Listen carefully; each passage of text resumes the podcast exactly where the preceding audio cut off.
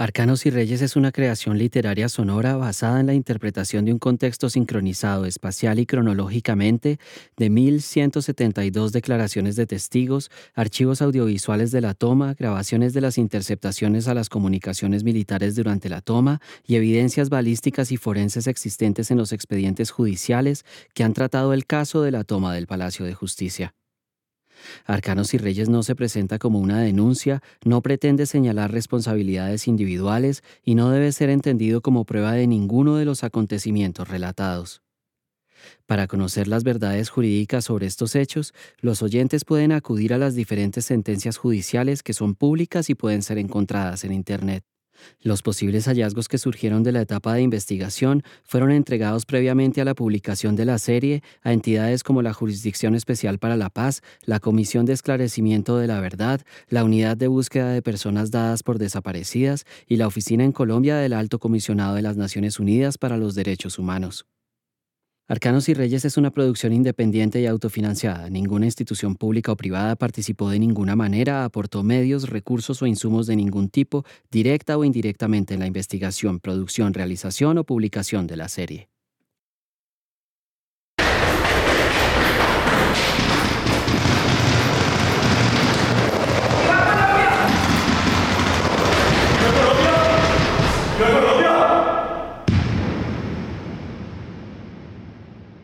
Sí, porque nosotros tenemos un santo diseño de encuentro. ¡Viva Colombia! Respondieron nosotros. Ellos gritan en la cocina y no, no, no encontraron la respuesta porque nosotros no entramos. Esa era la consigna de encuentro. Los subversivos de la Escuadra 1 del segundo pelotón del Comando Iván Marino Espina, que se han tomado por asalto el Palacio de Justicia, tratan de subir por la escalera principal, la más cercana a la entrada por la Plaza de Bolívar.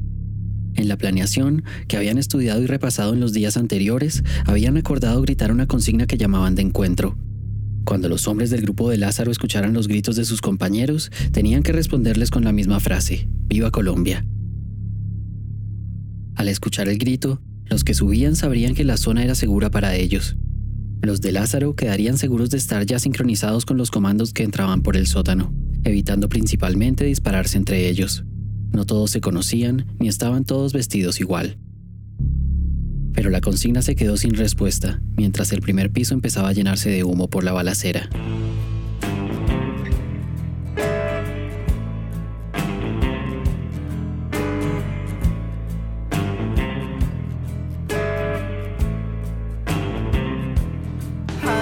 Usted está escuchando Arcanos y Reyes, la reconstrucción minuto a minuto de los hechos de la toma del Palacio de Justicia. En el episodio anterior, entramos con los guerrilleros al edificio desprotegido. Hicimos el mismo recorrido de los asaltantes para acercarse a su objetivo.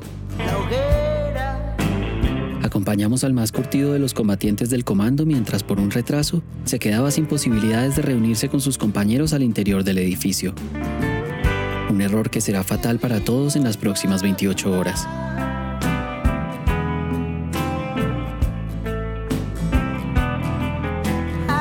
Y sobre todo, recorrimos el momento histórico que llevó a la más trágica de las batallas de todas las que se han dado en las muchas décadas de guerra que han azotado a Colombia. Un acuerdo incumplido, una tregua rota sangre y fuego y dos bandos que solo querían cobrar venganza. Mi nombre es David Marín y esto es Arcanos y Reyes. Episodio 2.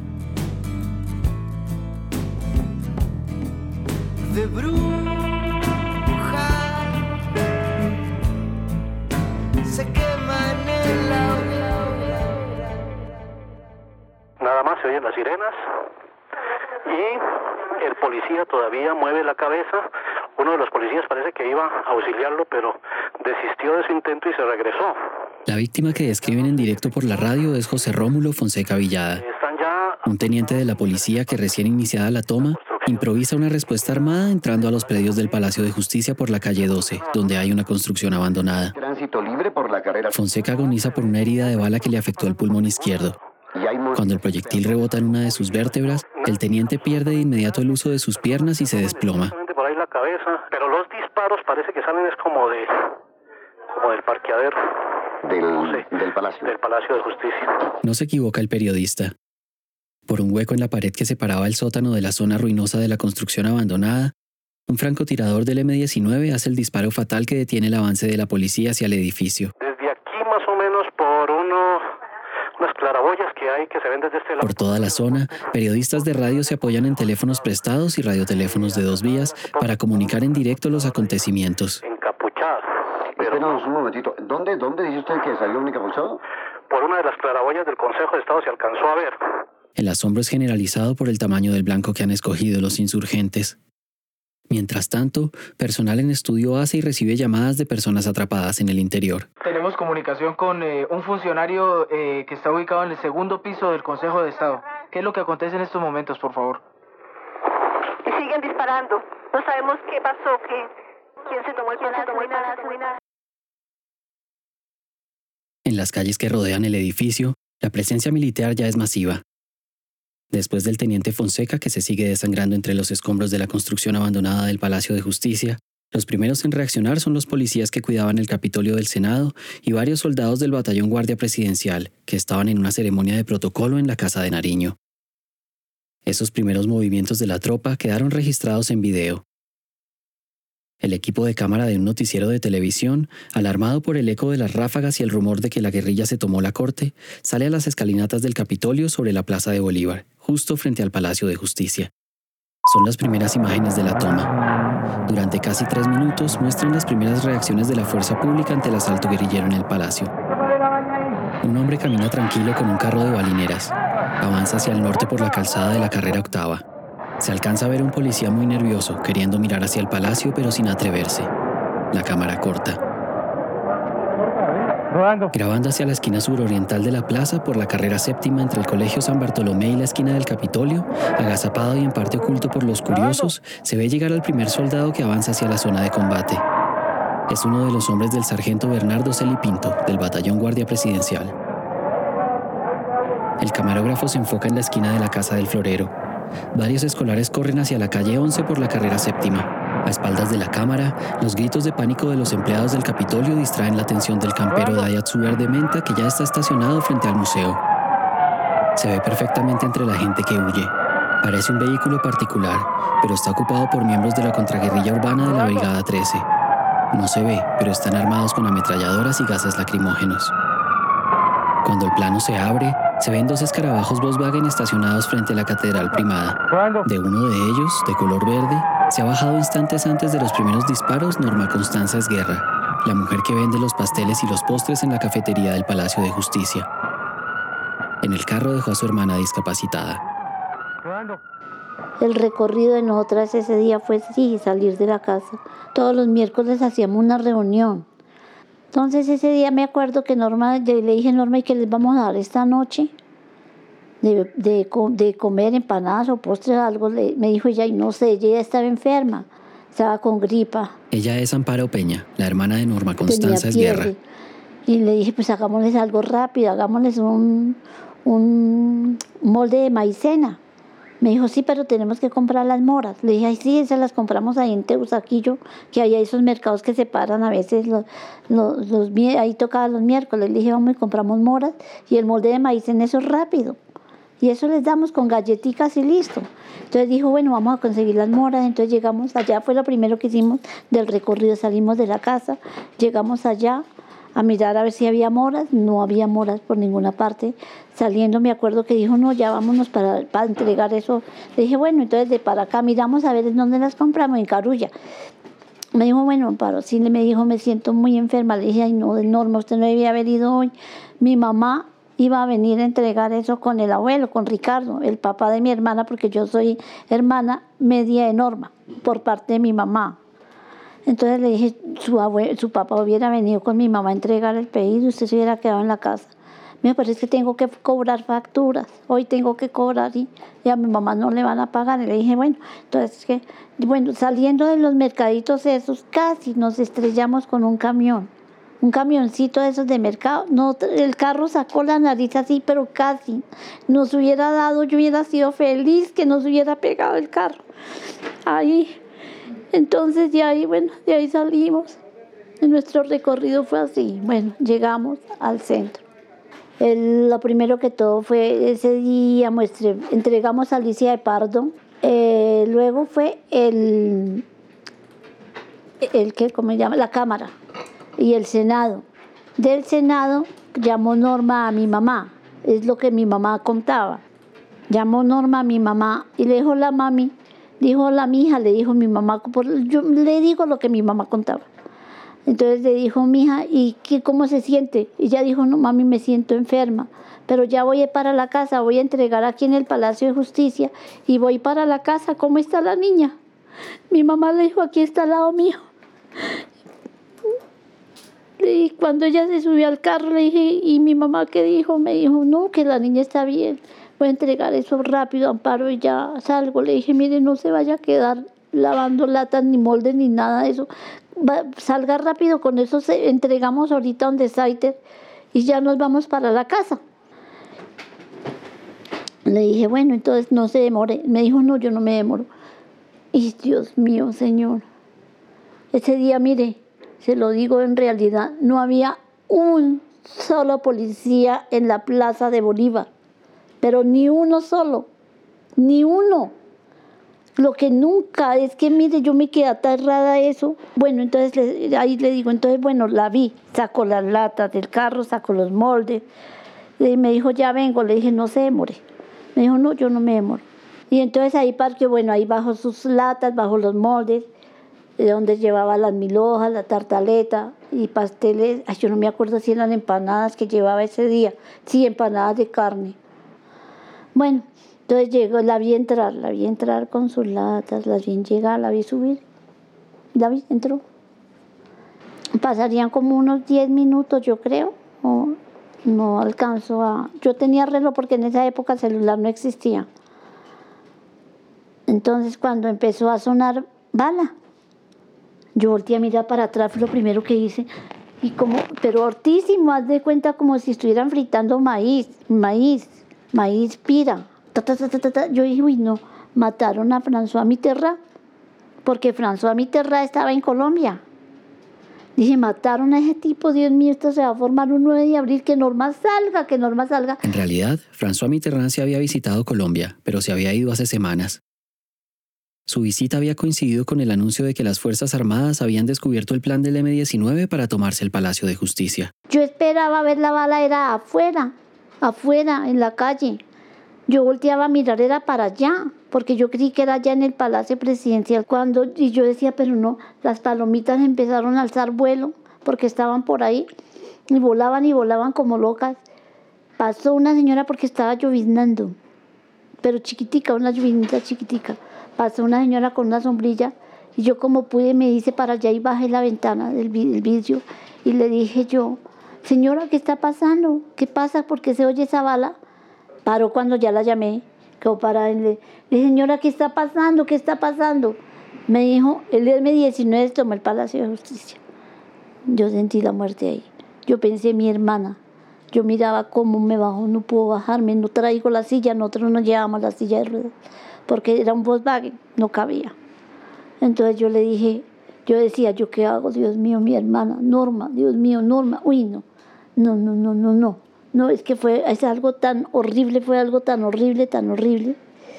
Bueno, entonces así pasó yo, lo único que decía, no tengo cómo llamar a mi mamá, ahora qué hago, que Norma salga, que Norma salga, que Norma salga. Pero no se veía salir nadie de ahí tan pronto. Empezó la balacera, los los, mm, ¿cómo se llaman? Los celadores que estaban ahí, ellos hacia los dos lados. Yo, lo, yo miraba para allá, a ver si veía salir alguien, nadie salía. En el, desde que Norma entró allá, nadie ni entraba ni salía. En ese momento no. Norma entró y nadie más volvió a entrar ni a salir. Yo que yo había visto, no había nadie entrar ni salir.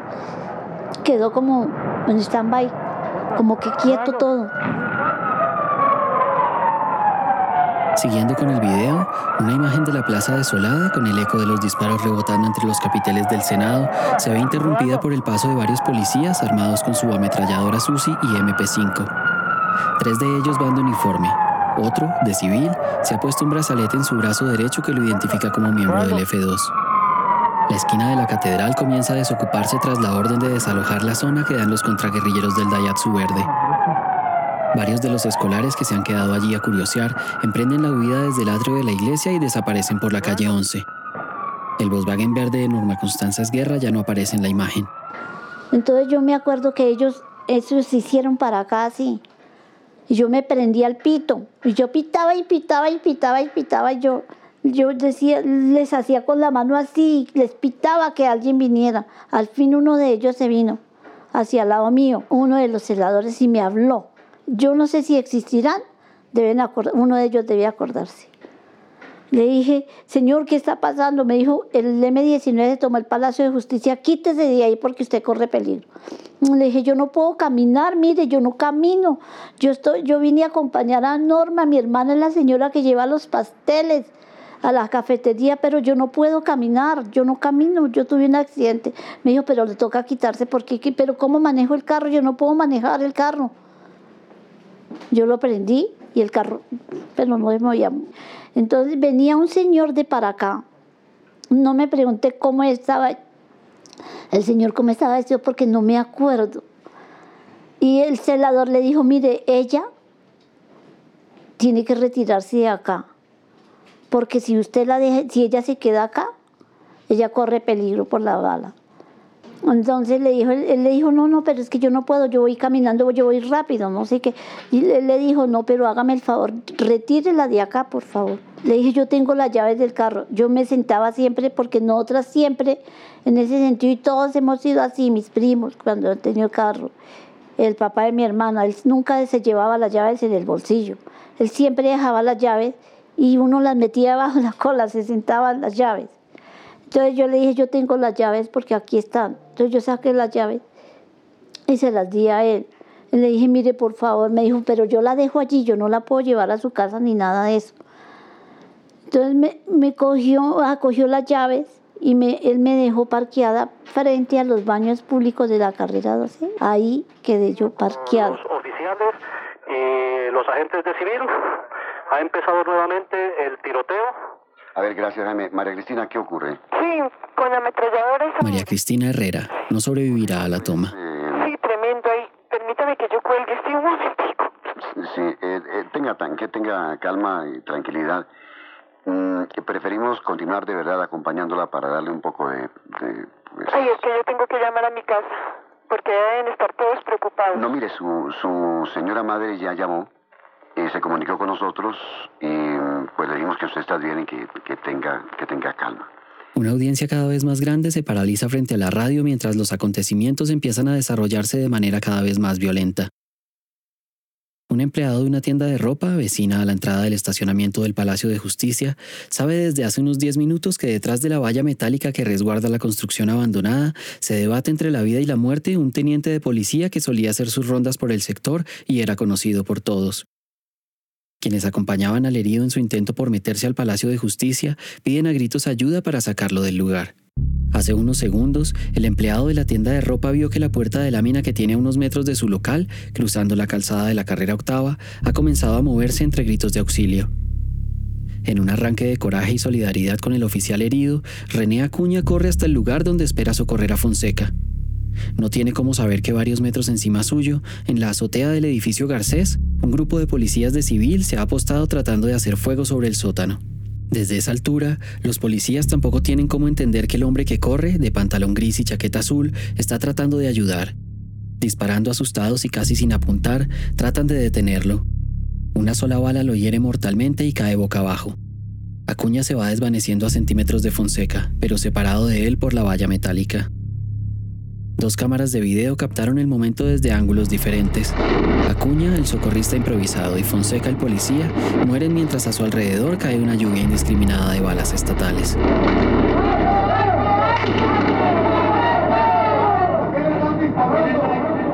En este preciso instante, aquí por la carrera octava, en la parte posterior del Palacio de, eh, Justicia, exactamente en la caseta de la celaduría, donde se construye eh, la segunda etapa del Palacio de Justicia, ya se tendido en el suelo un agente de la policía que fue herido.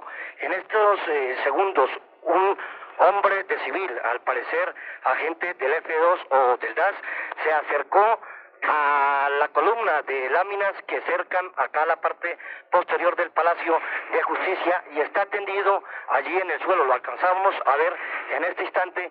Hay dos agentes heridos que necesitan atención. Allí está tendido el hombre, eh, luce un pantalón gris eh, y un saco azul. Está tendido en el... En ese instante, faltan cinco minutos para el mediodía del 6 de noviembre de 1985. El perdigón de el arma disparada.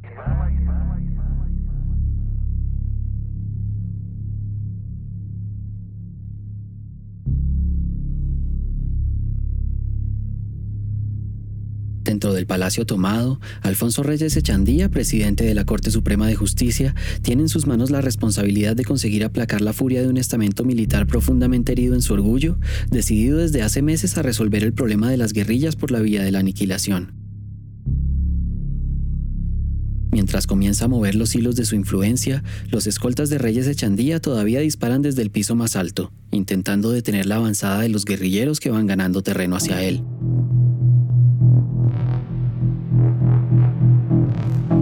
El camino entre el sótano y la oficina 405 donde estaba Reyes Echandía comienza mal para el M19.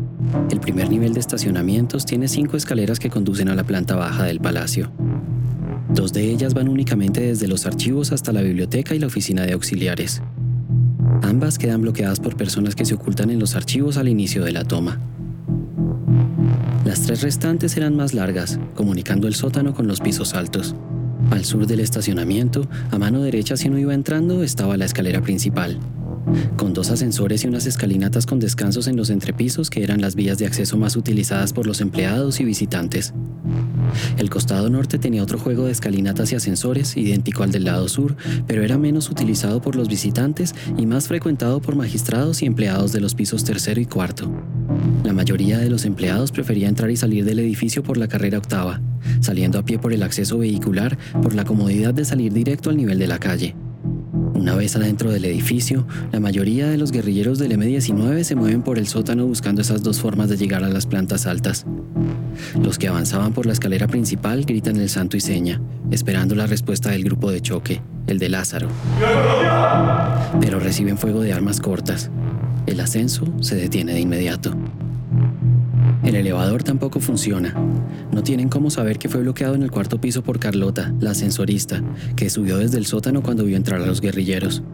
Otro grupo grande de subversivos busca las escaleras al norte del sótano para copar el cuarto piso, el objetivo principal, por un segundo flanco, intentando vencer cualquier defensa que puedan tener los pocos escoltas mal armados que permanecen con los magistrados.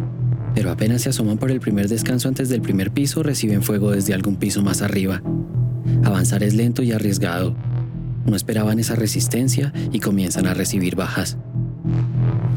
El guerrillero con más afán por subir toda la escalera es el encargado de defender la azotea. Conocido como el panameño, recibe un balazo que por poco le desprende por completo el brazo. Fabio, el explosivista, queda herido en una pierna. La tarea de descargar los camiones y portear el material hacia los pisos altos se retrasa, mientras los guerrilleros se ocupan de neutralizar la resistencia que los detiene justo antes de alcanzar el primer piso. Cuatro subversivos más se mueven por el sótano buscando la escalera de servicio. Son los que han llegado en la van. Dos de ellos vestidos de civil y dos más uniformados. Son los encargados de apoyar al grupo de Lázaro en la tarea de controlar el primer piso. Tienen también la misión de entregarle armas largas a los guerrilleros que entraron primero como infiltrados. Ubicada detrás de la garita de los celadores, esa escalera estrecha y poco conocida lleva un piso más arriba a la cafetería, donde los esperan Leonor y Pilar. A las dos guerrilleras que han entrado como visitantes se les acaban de escapar dos jóvenes que estaban justo en la puerta del comedor cuando sonaron los primeros disparos. Sin embargo, a la llegada de sus compañeros, las mujeres ya han puesto contra la pared a varias personas. Siete empleados del restaurante, entre ellos el administrador, la vendedora de pasteles y postres que venía a dejar su pedido, y a una abogada que ha subido despavorida escapando desde el sótano por la misma escalera en caracol por la que ahora llegan los otros cuatro insurgentes.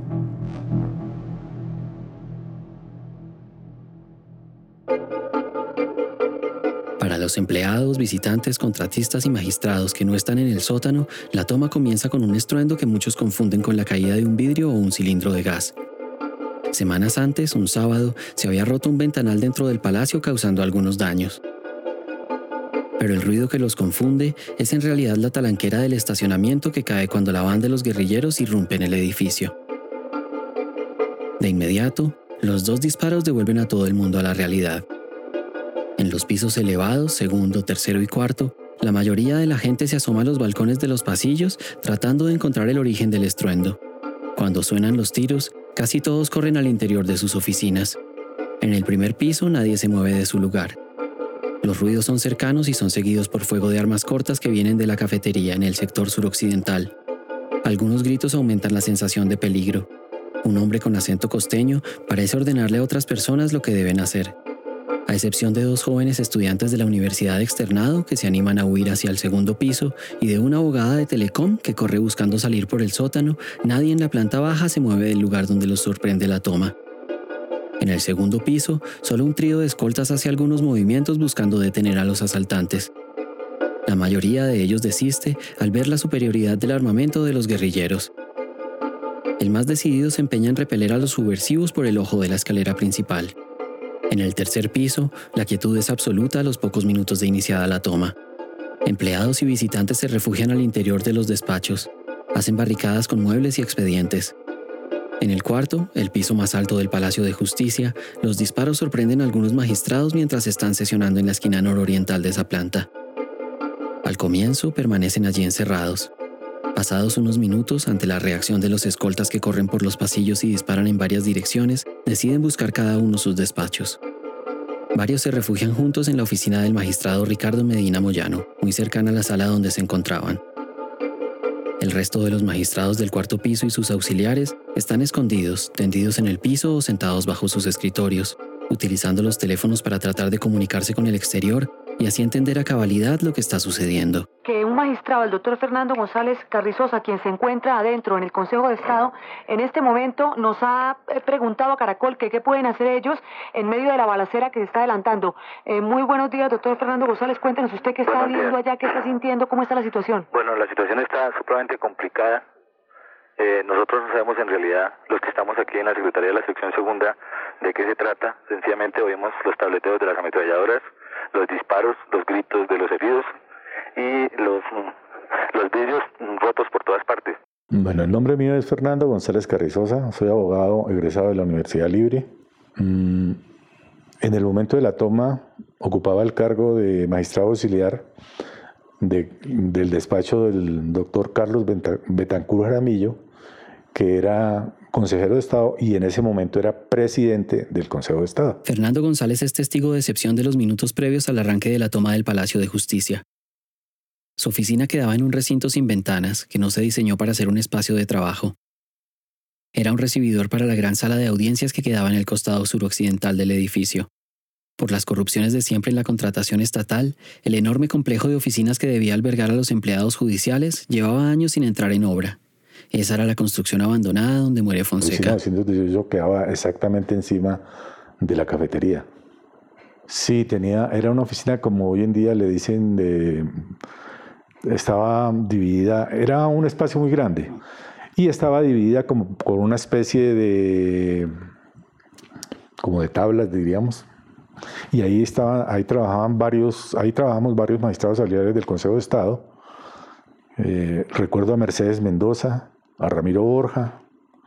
Había una escalera, yo por eso creo que la oficina quedaba exactamente encima, o por lo menos parte, quedaba exactamente encima de la cafetería, porque uno bajaba por esa cadera de caracol y caía en la, en la cafetería. Ese salón tenía una entrada, una sola entrada tenía. La primera oficina, después de la puerta, que era una puerta grande de madera, era la de Mercedes. Mercedes Mendoza Maldonado, un nombre clave para entender la manera como ingresaron al palacio los guerrilleros infiltrados. Sí, aquí queda Pero la siguiente oficina, no recuerdo de quién era. Después estaba la oficina de la doctora Inés Hurtado, después estaba la de, la de Ramiro Borja, pero ya frente a la puerta, y después la mía que estaba frente a la puerta. Sí, a mano derecha entrando, estaba primero la oficina de Mercedes Mendoza, ella, ella era magistrado auxiliar del doctor Suescún, Eduardo Suescún Monroy. El día de la toma, alrededor de las... ¿Qué serían? de las 10 de la mañana. Yo salí, salía, no recuerdo para dónde salía, si salía a tomar tinto, exactamente no recuerdo qué salía a hacer, y entonces miré hacia la oficina de Mercedes. Había un ventanal por donde se podía ver hacia adentro, y fuera de eso ya tenía la puerta entreabierta. Y yo sí vi una persona muy conocida.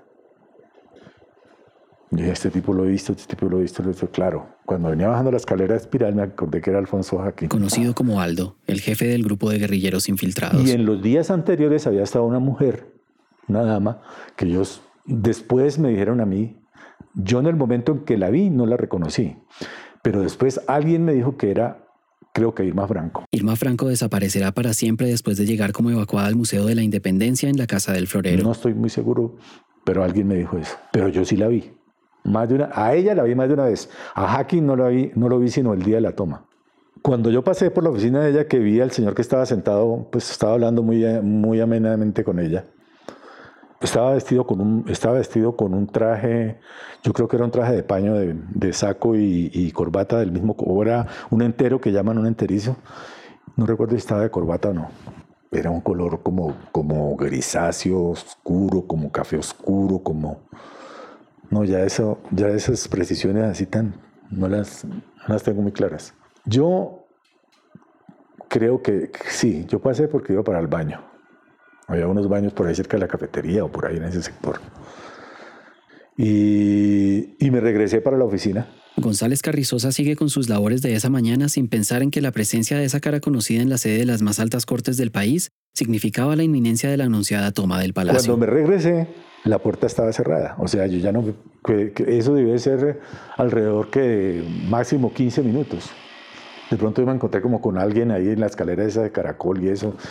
Eh, tampoco preciso con quién fue que me encontré, me muy charlando algo, me preguntó que qué iba a hacer, no, que tenía una cita con Luz Estela, que era una magistrada, una abogada auxiliar también de la sección tercera, que nos íbamos a encontrar antecitos de las 12, pero que antes tenía que ir a la secretaría de la, la sala laboral que quedaba al lado de la biblioteca a buscar una jurisprudencia. Y subí. Cuando subí ya estaba la puerta cerrada, no puedo decir si ya Hacking había salido o la persona que estaba ahí, que yo estoy seguro de que era Hacking, o, o se había ido. Como faltando, eso fue como faltando, como eran como las 11 y 30 de la mañana de ese día, del día de la toma. Y entonces eh, yo tenía que conseguir una jurisprudencia de cuestiones laborales para un recurso que estábamos resolviendo. Mm, hablé con Luz Estela, que nos veíamos en el parqueadero para ir a, arreglar unos pantalones que había comprado en Medellín, que ella me dijo que, que ella sabía dónde me los podían arreglar. Eh, atravesé pues toda la, la zona esa, el pasillo ese grande que había ahí que comunicaba todas las oficinas que quedaban en el primer piso y llegué a la oficina de, a la, a la oficina donde funcionaba la secretaría de la sección segunda. Y tenía también una amiga, allá todos me conocían, pero fundamentalmente el secretario. Ahora de pronto más tarde me acuerdo del nombre. Y otra amiga muy querida que había trabajado conmigo en el tribunal cuando ya estaba haciendo la, la judicatura, que, que se llamaba Celina. Éramos muy amigos. Entonces yo no pasé, eso tenía como una especie de baranda. Entonces había una baranda con una puerta giratoria, pues que no, no de giratoria no, sino como de bisagras. Entonces se abría y se cerraba. Aquí afuera había un espacio donde se hacían los abogados, había como una mesita para que los abogados consultaran los expedientes y atendían y los libros y todo, que en esa época pues los computadores, los libros y todo donde se daban todos los registros de las diligencias, las fechas, los estados, toda esa lo tenían ahí en la, en la, en el mostrador ese, en la, sí. Yo me quedé ahí afuera. Pregunté por mi amigo el secretario, no estaba en ese momento. Entonces Celina me dijo, ¿qué, le, qué quiere, doctor? Le dije, no, estoy buscando tal jurisprudencia porque tengo que resolver un recurso que, que me pidió por favor Carlos, que ojalá para la próxima sala y, y, y, la necesito. Entonces, en ese momento, faltando como 20 para las 12, sonaron unos disparos. Pa, pa, pa, pa, pa, pa. Ah, ahí estaban Me acuerdo yo que había tres personas en la Secretaría, abogados.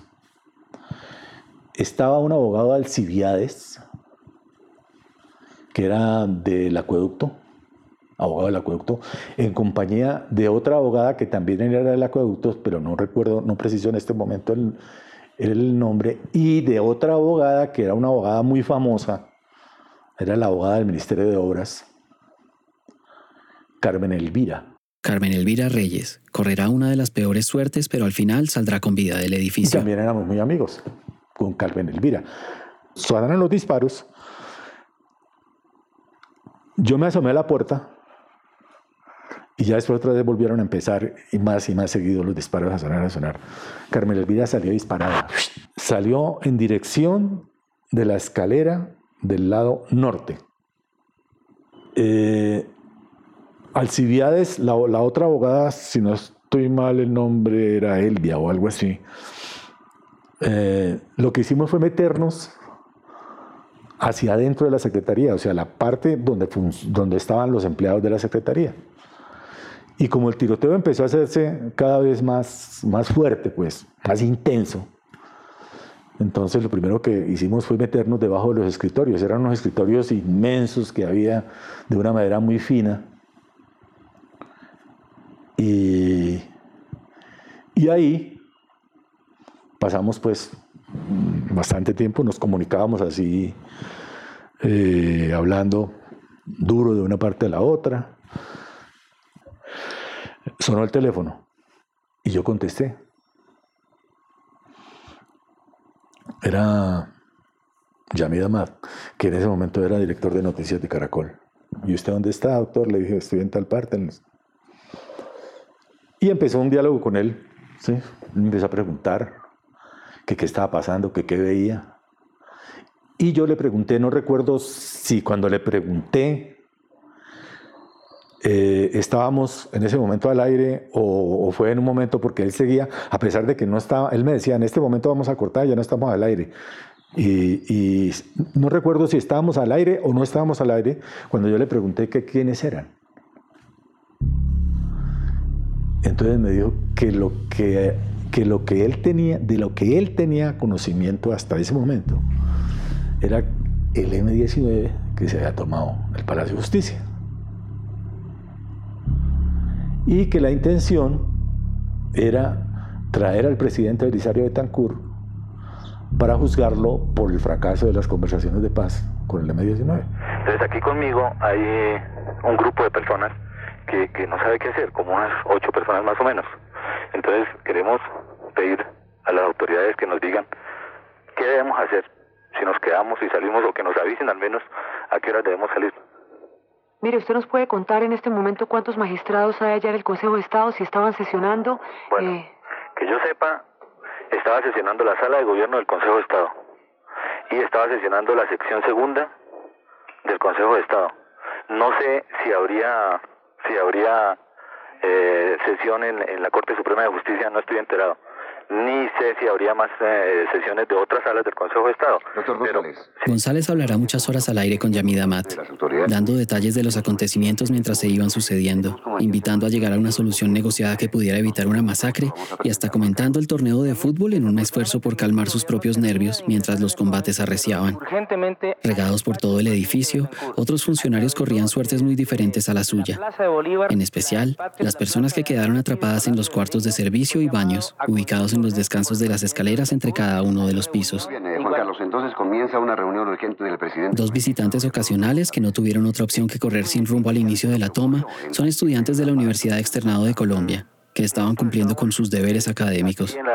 Eduardo Matson y Yolanda Santo Domingo han terminado tirados en el piso de un amplio balcón frente a la oficina de González Carrizosa, que está completamente desierta. Para llegar allí, han subido por la única escalera abierta que tenía el edificio, debajo de la cual quedaba el autoservicio del restaurante. Entonces nos tiramos al piso.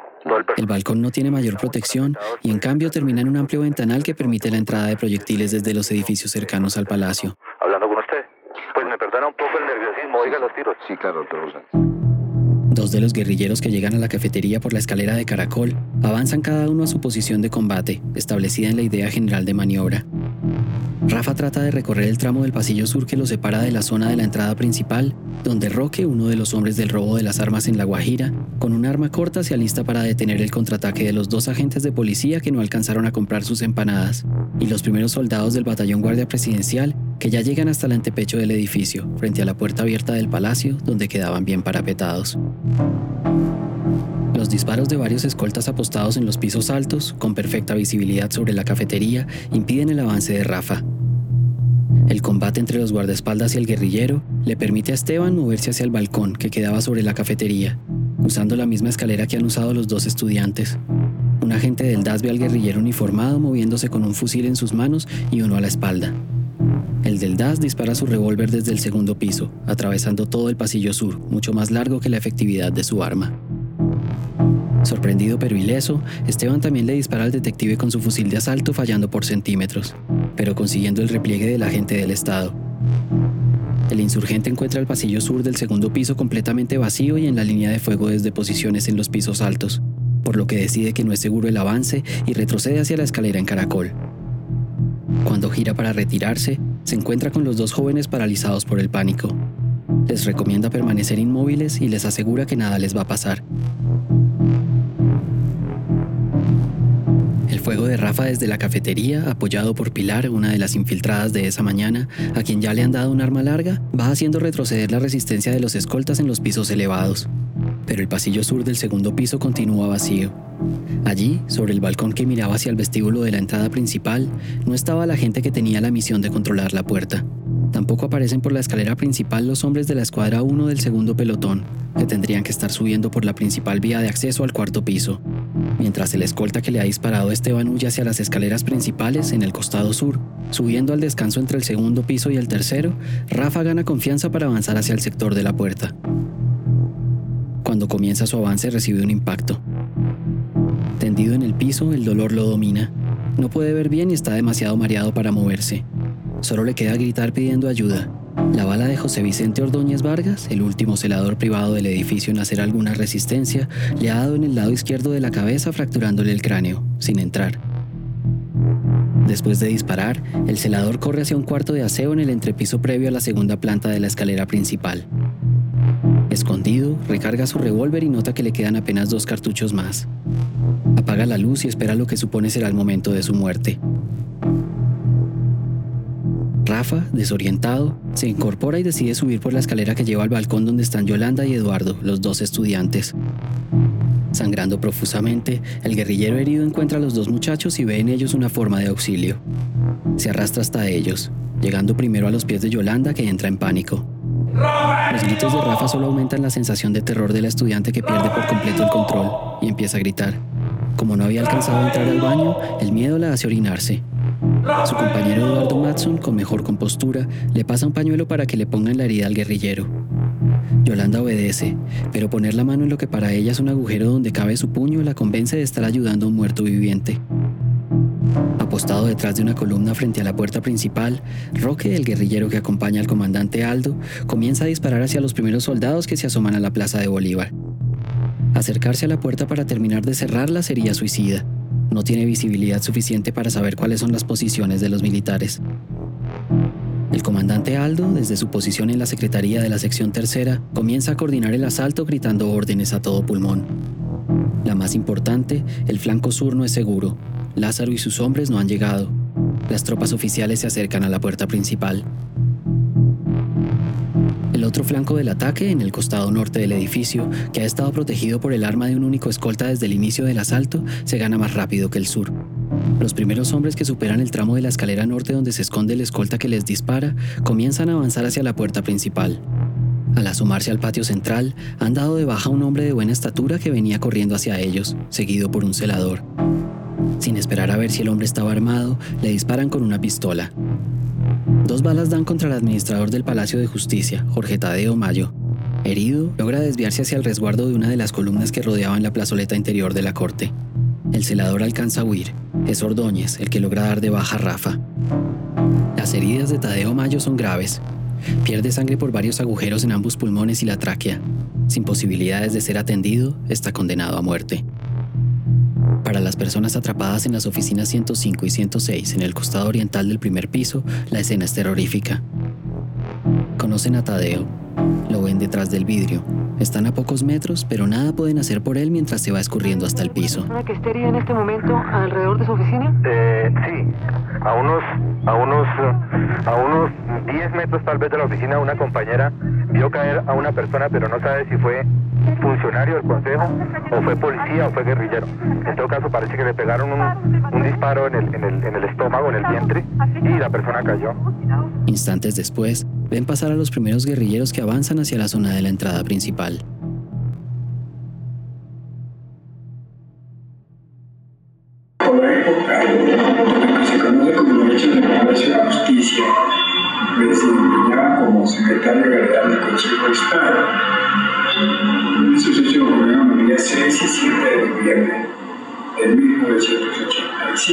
Esta es la voz de Darío Quiñones Pinilla, que habló en su momento con la Comisión de la Verdad. El audio es prácticamente inservible, pero como Quiñones ya no nos acompaña, es todo lo que podemos hacer para escuchar su relato. El entonces secretario general del Consejo de Estado tenía su oficina privada al fondo del despacho 107, en el costado oriental del primer piso. Las personas que estaban en esa oficina al inicio de la toma tendrán que sufrir cada una de las 28 horas del asalto. Esa mala fortuna empezó cuando una vieja conocida del secretario Quiñones decidió dar allí el primer golpe de su emboscada. que el día 6 de noviembre, en las horas de la mañana, hacia las 11 del día, me encontraba yo en el, en el tercer piso del edificio de esa época. Y estaba haciendo algunas gestiones en algunos despachos de consejeros de Estado y, y regresé a mi oficina, que recuerdo estaba ubicada en el piso, oficina 107 exactamente. Cuando ingresé, pues vi como un movimiento inusitado de personas, vi mucho movimiento, distinto a lo habitual. Y en sí vi algunas personas entre esas una muchacha así que, que conocía por razón de, la amistad que tenía con, un hermano, Jorge Franco Pinero. Ella estaba mirando los libros con otra muchacha, mirando los libros que se colocaban en, en la Secretaría General sobre información del trámite de los procesos. Las dos muchachas de las que habla Quiñones Pinilla eran Mariana, Irma Franco Pineda, y Natalia, dos guerrilleras del M-19 que habían entrado al edificio a las 10.30 de la mañana de ese día, en el grupo de infiltrados. Mariana era estudiante de Derecho y tenía confianza navegando los pasillos del palacio. Natalia, por su parte, era una guerrillera combatiente curtida que llevaba años siendo la pareja de Abraham, el segundo al mando del grupo de insurgentes que no consiguió entrar al edificio. Ellas dos completaban con su infiltración esa mañana la tarea que venían realizando hace semanas, recorrer cada centímetro del Palacio de Justicia para elaborar el plan de la toma. Y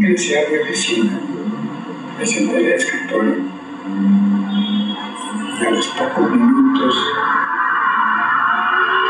eh, empecé a sentir disparos que provenían de la calle. Yo sentí que era como de la calle, pero bastante disparos.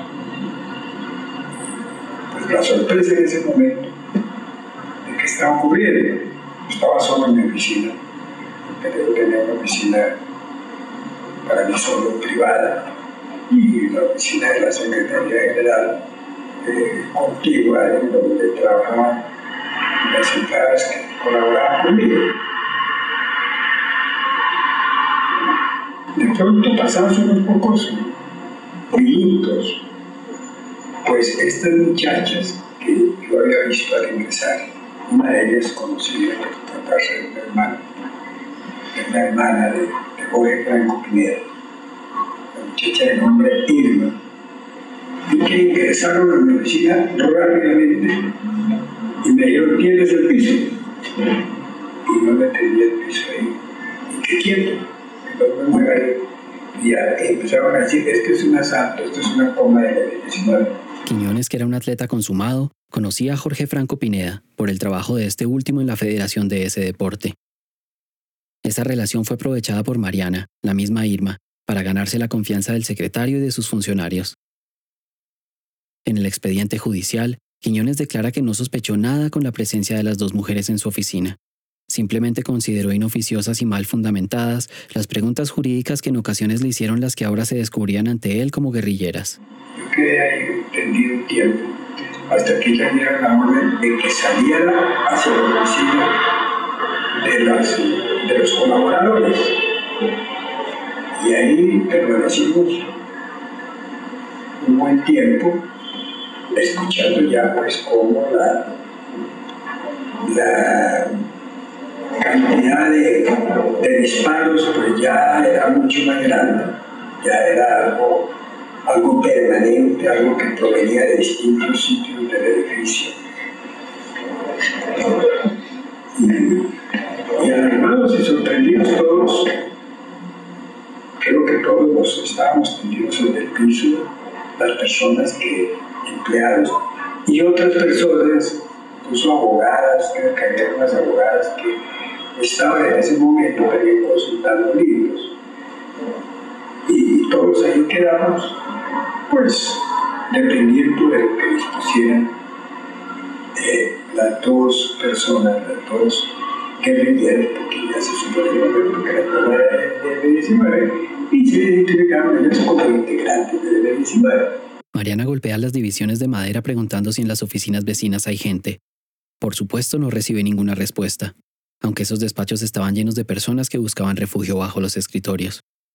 Su compañera, Natalia, hace guardia desde la puerta de la oficina, mientras grita llamando a Aldo y pregunta por los pasos a seguir. Los dos guerrilleros que van hacia la puerta principal, los que han dado de baja al administrador del edificio, Tadeo Mayo, la saludan rápidamente a su paso. Natalia les deja saber que tiene la situación controlada.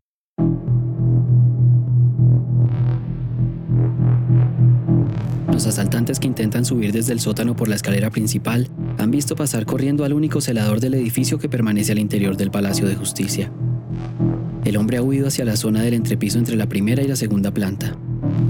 Ya enterados de que no tiene sentido seguir esperando la consigna de encuentro, avanzan bajo la amenaza de recibir un disparo en cualquier momento. Cuando los dos guerrilleros que se habían saludado con Natalia llegan a la escalera principal, Adán, que va subiendo desde el sótano, reacciona disparando. El tiro mata a uno de los suyos. La segunda baja por fuego amigo en lo que va de la toma. Los subversivos gritan pidiendo desesperadamente que venga la enfermera. Por toda la escalera sur se corre la voz de que ha habido un accidente fatal. Unos metros más arriba, el celador escondido escucha a los guerrilleros dar la orden de avanzar con cuidado hacia los pisos superiores. Gritan con la advertencia de que en algún lugar entre el primer piso y el segundo se esconde un hombre armado. El guardia entiende que hablan de él. Sin poder hacer mucho más por salvar su vida, se quita el saco con las insignias de la compañía de seguridad, lo dobla y lo esconde. Afuera, escucha los llamados desesperados que buscan asistencia médica.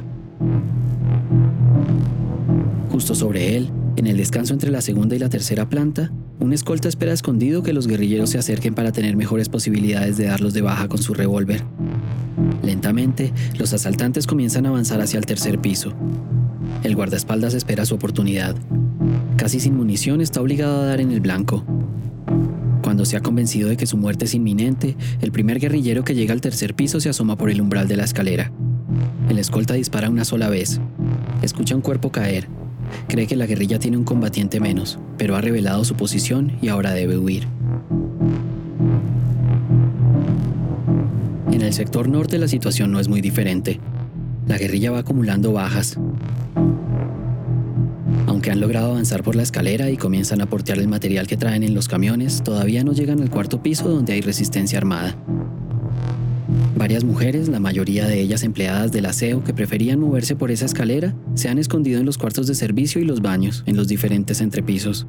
Con una de ellas está la abogada del Ministerio de Obras Públicas, Carmen Elvira Reyes, la misma que estaba hablando con González Carrizosa y salió corriendo al iniciarse la balacera. Reyes trató de escapar por el sótano, pero cuando empezó a bajar la escalera, vio hombres armados que se acercaban Decidió entonces subir y terminó acompañada por una aseadora en el cuarto de aseo entre el primer y el segundo piso.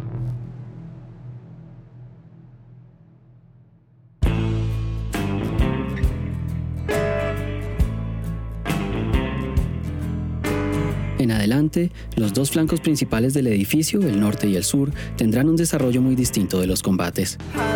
Para los civiles atrapados por el fuego cruzado, gran parte de su supervivencia dependerá de esa división involuntaria. La mayoría saldrán con vida. Para un porcentaje importante de quienes al mediodía del 6 de noviembre se encontraban al interior del palacio tomado, las horas de su vida estaban contadas. Otros siguen desaparecidos hasta hoy.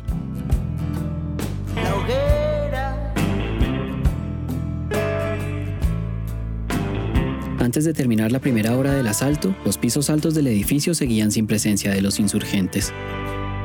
Los blancos fundamentales, las personas de mayor valor en la baraja de los rehenes, siguen escondidas, lejos de caer en las manos del M-19.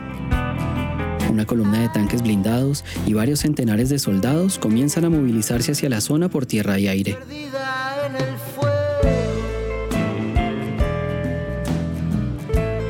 Los movimientos de la tropa, las primeras planeaciones para rescatar a los magistrados y la continuación del avance de los guerrilleros hasta la oficina de Reyes de Chandía en el tercer episodio de Arcanos y Reyes.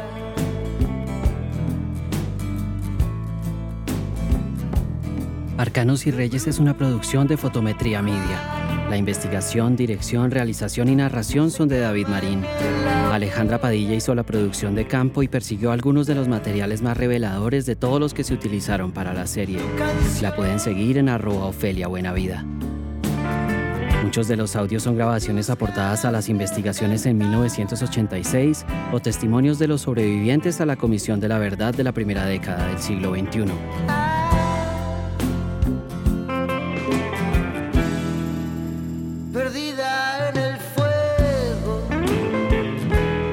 Grupo inmenso de personas ayudaron de mil maneras para que Arcanos y Reyes viera la luz después de cuatro años de trabajo.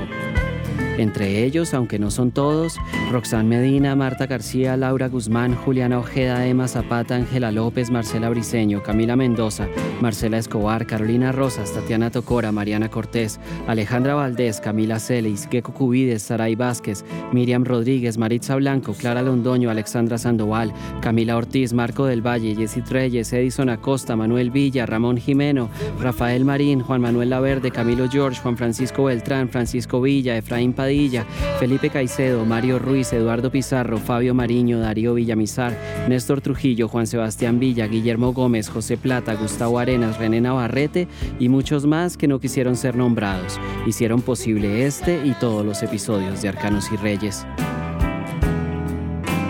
La música original es de la banda argentina Los Espíritus con Perdida en el Fuego. Los encuentran en todas las plataformas y el resto de su catálogo es igual o mejor que este temazo. Vayan a buscarlos. Si les gustó el podcast, no olviden seguirnos, dejar un comentario, dar like, compartir, contarle a todo el mundo y recomendarle a dos personas que nos den play. Nos encuentran en todas partes como Arcanos y Reyes. Esto fue Arcanos y Reyes, episodio 2. Gracias y hasta la próxima.